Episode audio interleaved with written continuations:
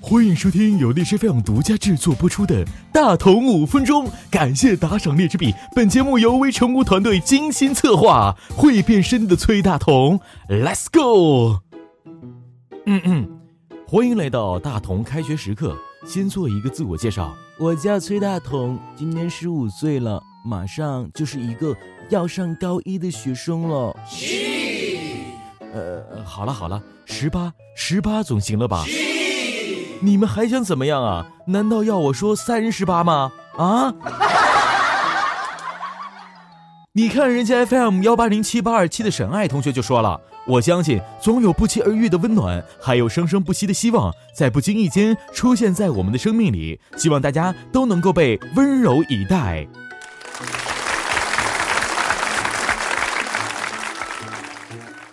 这转眼间开学就要到了。其实啊，大同十分怀念上学的时光。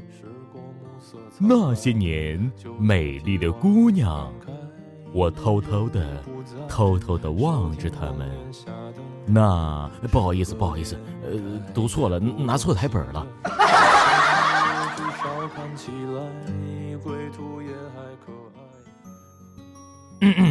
那些年的上学时光真的是很美好的。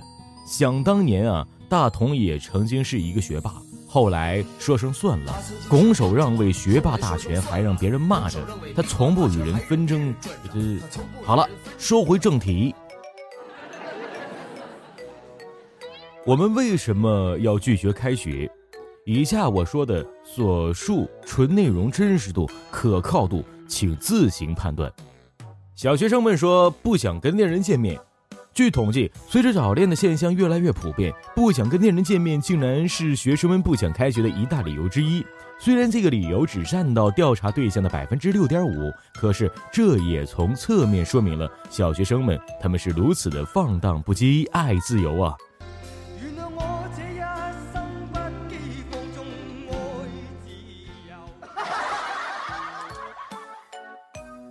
此刻，大同忍不住的想要吐槽：你们这群小学生简直是身在福中不知福啊！知道全中国有多少单身汉吗？三千万啊，整整三千万！你们却还在不想与脸熟见面。当然，大同肯定不是这三千万当中的一个了。初中生，当我以为他们的理由是最通常不想啊管束什么的，万万没想到，万万没想到啊！在这份来自于我们导播的隐秘调查问卷当中，我们得到的答案竟然是校园暴力太多，不想惹是生非。